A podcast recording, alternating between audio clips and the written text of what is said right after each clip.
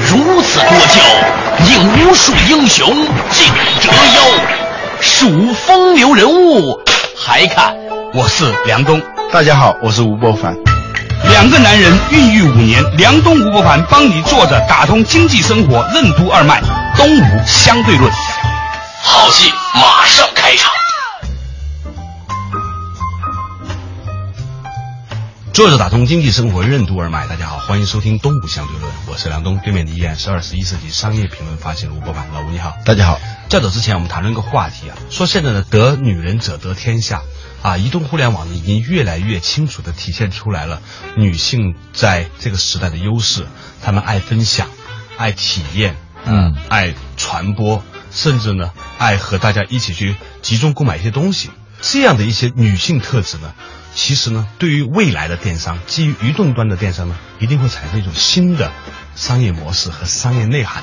呃，某种程度上来说呢，我觉得我们不把它定位成一个物理的女性，而是一种心理女性，或者叫女性心理。今天呢，我们话题呢，继续深入探讨。就是这种女性心理到底包含哪些特质？也许一个男人他也有这种心理，我们也称之为就是目标的女性消费者，他们将会发展出什么样的商业模式？又同时将会如何改变这个商业结构呢？我们把那些爱向别人展示自己、表现自己的男人称为开瓶型男人。嗯，他在某种程度上就符合你说的自然性别上不一定是女性。对，在生理和物理上他是个男性，在心理上他可能是个女性。嗯我们这种倒没有任何的贬义的意思啊对啊它是中性的啊。嗯，对。过去有一句话叫“福人居福地”啊，嗯福地以福人居啊，就环境跟人它是一个相互影响、互为因果的一个过程。嗯本来是爱秀，如果这个环境又给你提供了一个无限大的秀场的话，这种爱秀的倾向就可能会越来越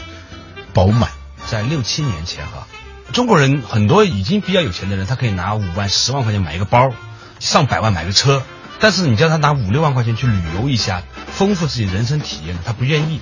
原因是什么呢？我们经过深度分析之嗯后呢，发现呢，主要的原因是没法跟人家分享和秀。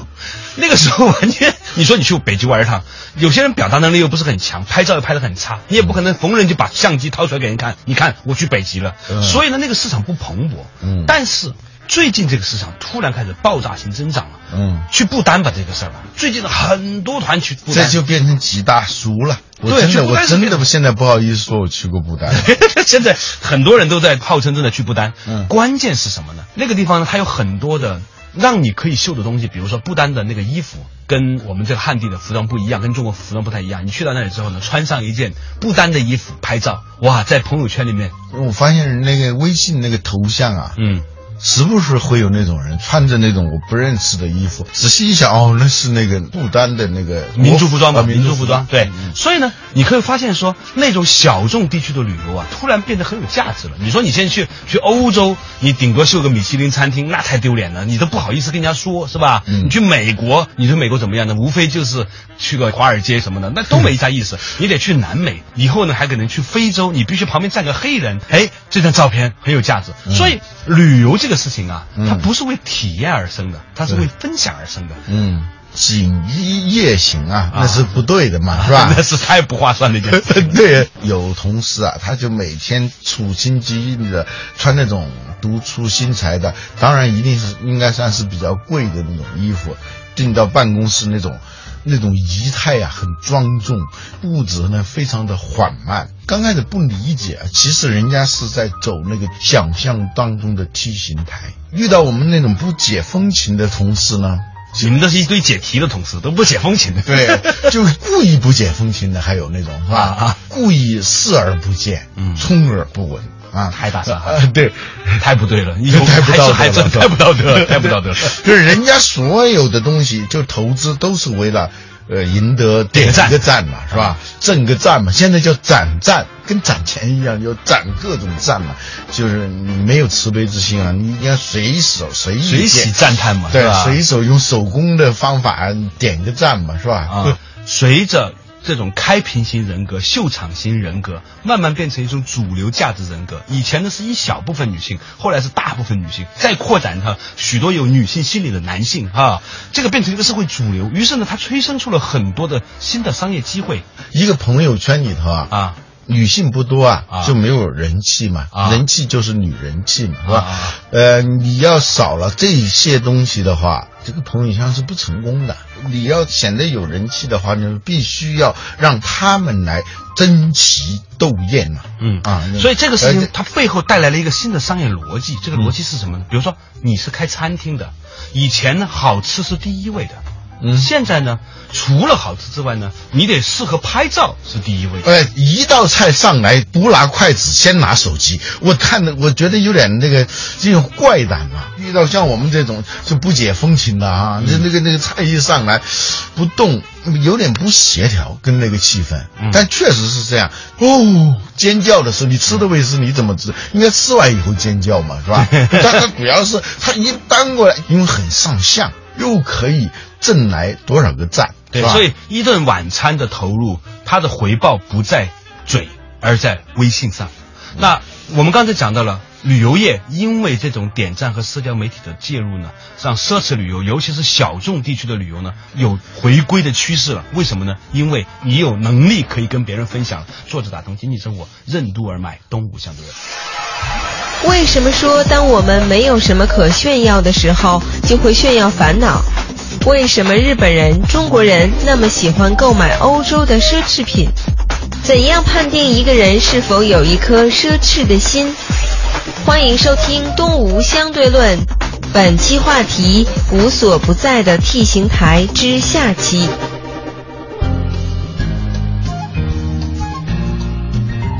作者打通经济生活任督二脉，大家好，欢迎收听《东吴相对论》，我是梁东梁某人，对面的依然是二十一世纪商业评论发起人吴伯凡，老吴你好。大家好。今天我们讲到的一个话题啊，就是所谓的女性心理人格啊，当然它是一个中性的词哈，有些男性他也是一个女人骨子里。嗯那么他们呢有一些可爱的冲动，有一种开屏型人格，喜欢分享与秀。当然有高级别的，有一些低级别的，总而言之本质是一样的，是吧？比如炫耀说我智代表什么什么，你不炫耀智慧对和对炫耀衣服，对本质上是一样的，是吧？，对对，秀那些美食，秀美景美景。秀可怜。纳洛斯夫科说的，当我们没有什么可炫耀的时候，我们会炫耀我们的烦恼。这话很深刻啊，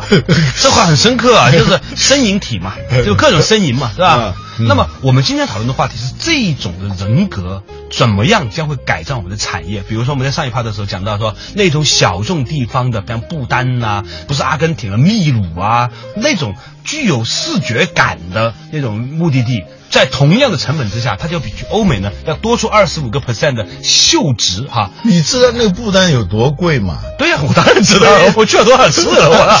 每天要交一百五十美元，那叫资源污染税，那是根本就是没有任何， 门票，那是门票，对啊就是你进去的门票，，每天都交门票一百五十美元的那个门票 而且还不算其他消费，是吧？啊对对，那么对旅游是这样，对餐饮也是这样，这种人格，它哎，会你对我说们这各个奢个侈行业啊，对，尤其是所谓的奢侈旅游、嗯啊，本来奢侈呢，它是一定是少数人的，嗯不可能都奢侈嘛。都奢侈的时候，那肯定不能叫奢侈嘛，那是大排档是吧对？尽了可能价格高一点而已。对。有一本书啊，就一个欧洲人写的啊，嗯他说为什么日本人、中国人那么喜欢购买欧洲的奢侈品？嗯哼，它有各种原因呢，一个是经济发展的原因，过去呢它比较落后，一下子有了很多钱啊，它要从外在形态上标识出自己的消费升级啊，这是一个。还有一个呢，就是说，无论是日本还是中国，这个人口很多，嗯，这个人口很多就意味着那种竞争啊非常的激烈，对，呃，那个欧洲小镇上你是看不到任何竞争的意向的。我去过一个那个莱茵河边一个小镇，哎呦，我说这个真的回到了我小的时候啊，嗯就是那种竞争与那个地方毫无关系与世无争，小无啊把名。，对，但就我们人特别多的时候啊。他就有那个出其内拔其萃的那样一种冲动，人少的时候，这个冲动是不强的。他因为这个高密度的城市，在日本、亚洲啊，啊，都是那种高密度的这种城市，这种城市里头。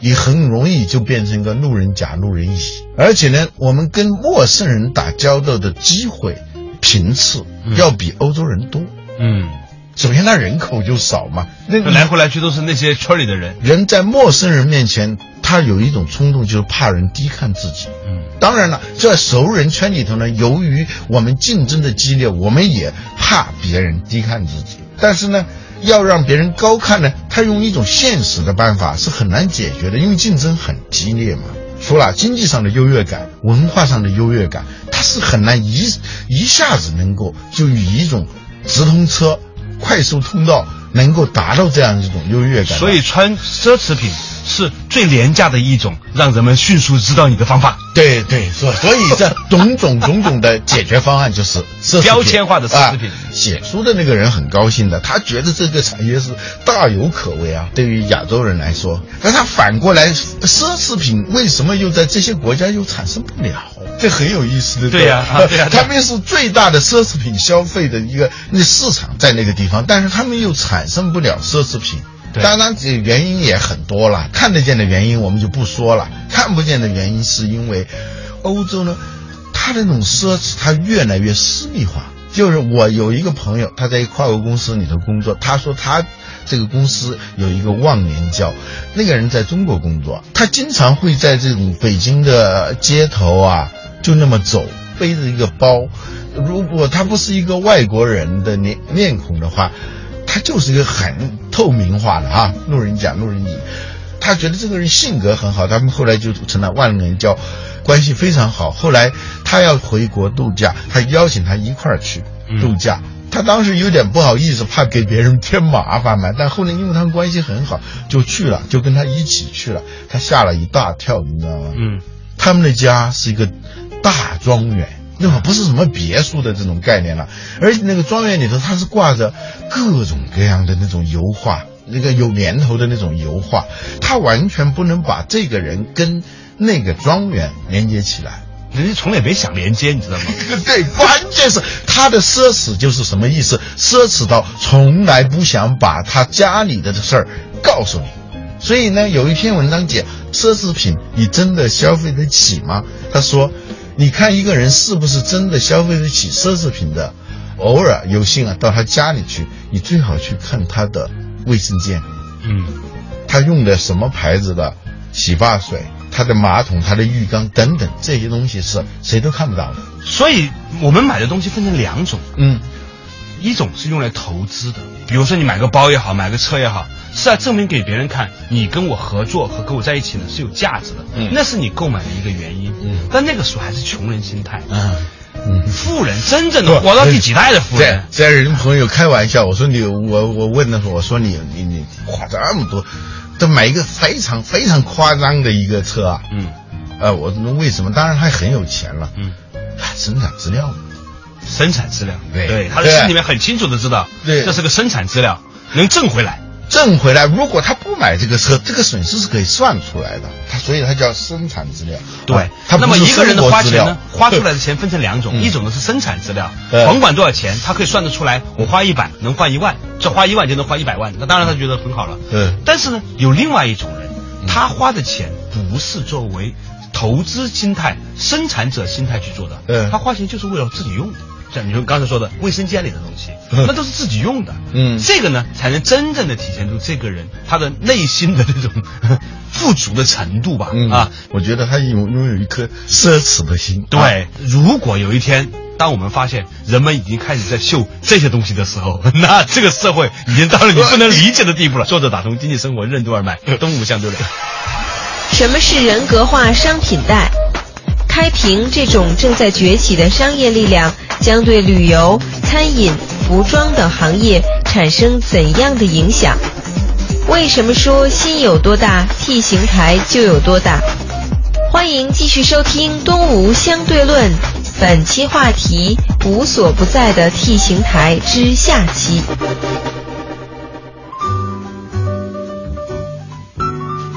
作者打通经济生活任督二脉，大家好，欢迎收听《东吴相对论》。呃，对面的依然是二十一世纪商业评论发现人吴不凡，老吴你好。今天我们讲的话题呢，就是这种爱秀型人格、开屏型这个人格，我们换着换着比较女性化的人格呢，它其实呢，随着社交分享媒体的扩展呢，变成一种较为普遍的人格啊，嗯对很多的传统产业带来了颠覆性的创新，同时呢，也让我们开始对人进行了重新的分类。人们在消费的时候，其实是把它当做是一种。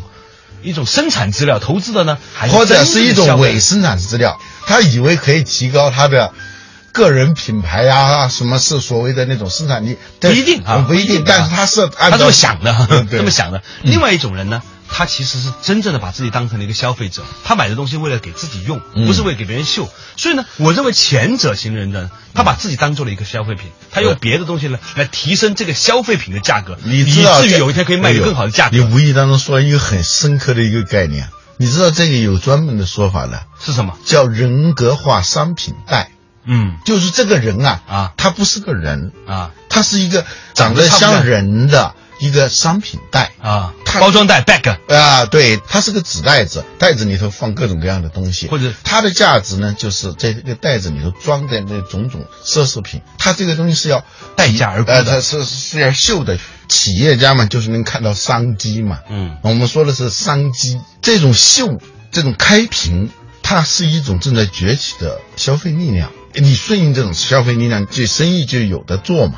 啊，作为一个商业评论节目，我们只能够如实的看待这件事情的发生。嗯，它不仅仅跟我们之前提到的是对旅游产业、餐饮行业带来的冲击。对，它是异化，其实，在我的骨子里面呢，我看到的情况就是，现在连服装行业也是如此。嗯你知道最近啊，我听说有一个品牌他们在投资做什么呢？做内衣。以前呢、你想内衣是很难去做秀的嘛，那穿着自己舒服，我们都是消费者。以前呢，我认为只有超人会把内衣穿在外面，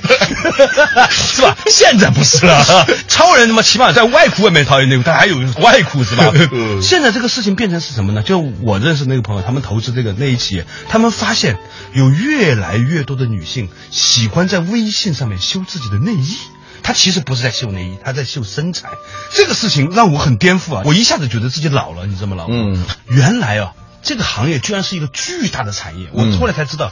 就是以前呢，因为没有办法秀出来，大家的思想上都觉得说这个东西是个自我消费的东西。现在不是了，嗯现在越来越多的人呢，透过这个方式呢，用秀衣服的方式来秀自己。其实我觉得在背后就把自己物化了。你这个道德评价不要做这种，这种对，我想说的就是，我有意无意地说明在你老了嘛。对，说明我老 了，你知道吗？过去说人心有多大，舞台就有多大，真现在它变了 呵，心有多大，西行台就有多大。这倒是真的。现在由于秀场文化呀，完全渗透到我们手机上了。中国几亿个智能手机每天在秀，所以呢，从以前的彩妆、秀旅游景点、秀食物，现在变成秀内衣这件事情啊，我前两天看了一个一个分析，还挺挺深刻。这是一个九零后的一个创业的年轻人，他说了一句话，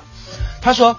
你们六七十年代的人啊，啊、没有什么信息，所以呢，你们觉得呢，尽可能的沟通人们的信息是很重要的。”嗯他说，对于我们来说，我们这个八九零后生长的一代啊，基本上没有太多的隐私的，所以呢，我们呢一开始的时候就觉得什么东西都可以秀，也许有一天会出现一种对我们隐私的保护的机制，比如说月后祭坟这件事情很火。现在的那些互联网大佬说，他都不理解为什么那个月后祭坟那么火。其实呢，我们必须要了解到新生代的年轻人，他们活在一个什么都可以秀的时代，嗯所以有很多我们认为不能秀的东西，对他们来说是没有挑战的。那另外一方面，有一些东西呢，你如果能够保护它的隐私，也许认为是一个价值，但是这是后话了。重点是。在现代这个社会，有许许多多的人已经不像我们这样认为有些东西可以秀，有些东西不能秀。在他们认为，绝大部分东西都可以秀。我们的思维是有点匪夷所思的，对呀、你会觉得很无聊，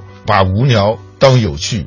人反过来看，那什么叫无聊？我们就是觉得有趣而已，不仅有趣，而且是而且有价值。在广州曾经发生一件事情，嗯有一些人呢老喜欢跳广州那个起义桥还是人民桥上往下跳，你知道吗海印桥吧海印桥。对然后呢，广州电视台就老是直播。有一次发生一件事情，嗯，有一个人又跑到那个桥准备往下跳的时候呢，下面那个看摊儿那个大爷，好像卖冰棍儿还啊是什么什么大爷哎呢，上去把那个人踢了下来，你知道吗？后来呢，大家说这个人有蓄意伤害罪，就问他你为什么把他踢下来？大爷说，我刚开始的时候有人爬桥啊，我总是劝他们，劝他们下来。结果这些人越跳越有瘾，这大爷就很烦。他说这些人一跳桥吧，就要把那个桥堵住，下面接着他，然后呢交通就堵塞，很讨厌。他说你要跳不跳，干脆我把你踢下来算了。我当时觉得很震撼，就有些时候我们的不管是批评还是表扬，对这种事情的暴露哈，最终的结果是很多人觉得，诶，这个东西还不错哟，瓦尔德说过一句话：当一个东西被认为是邪恶的时候，啊它就永远有魅力；只有当这个东西被认为是庸俗的时候，它就不再流行。这我很生气，老吴，我讲那么多，你又挤牛名文名言，当你说这东西不好的时候啊，它真的是很有魅力的，这可以化成商业法则的，你知道吗？有个什么牛腩说很火，据说呢那个东西很难吃，但是呢它很火，很难吃很火，觉得很困惑的时候，说明你是六零后或者是七零后，不了解这个无处不在的移动互联网背后的无所不在的 T 形态。这个东西啊，这个牛腩端出来的时候端出来的时候啊，它极适合于拍照的。而且呢，他通过这种炒作呢，就是我也算一个，我加入到这个行业里头来了，我终于吃到了什么什么什么。所以你要毁灭它呀，不是把它搞得有多邪恶，呃应该把它搞得多庸俗。所以呢，呃，我们今天讲的这个话题，一方面无所不在的秀场啊，引发了一种开瓶型人格的出现，而它呢，也会对所有的行业进行一番改造。一个行业如果不能秀呢，似乎呢就没有生机了。嗯但是这个话题如果再往下延伸的时候，我们就发现它既给我们带来了绚烂，也带来了短命。那些被过度开发的秀的这种产业呃，必将会迎来一波最后的反思。这个反思就是什么那些叫几大俗？你知道吗？过去说北京几大俗，啊？什么后海泡吧，它在形成几大俗共识之前，它曾经是一个非常新潮的、非常高大上的一种消费，过度的展示、过度的秀和晒，